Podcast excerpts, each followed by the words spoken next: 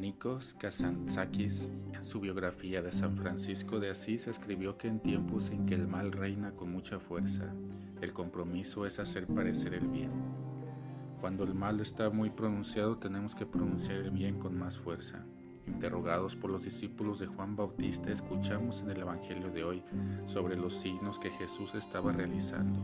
Sanó a muchos de sus enfermedades, dolencias y espíritus malignos e hizo sanar a muchos ciegos su vista. De hecho, un gran resumen del estilo de vida de Jesús está registrado en el libro de los Hechos de los Apóstoles, capítulo 10, versículo 38.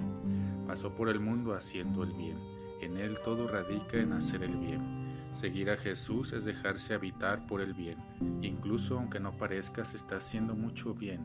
Hay mucho bien a nuestro alrededor y hay mucho mal que necesita ser expuesto para que lo que está oculto pueda ser revelado. Jesús es el Mesías que nos abre este mapa. Jesús es el bien más grande que podemos comunicar, compartir, acoger, servir y amar.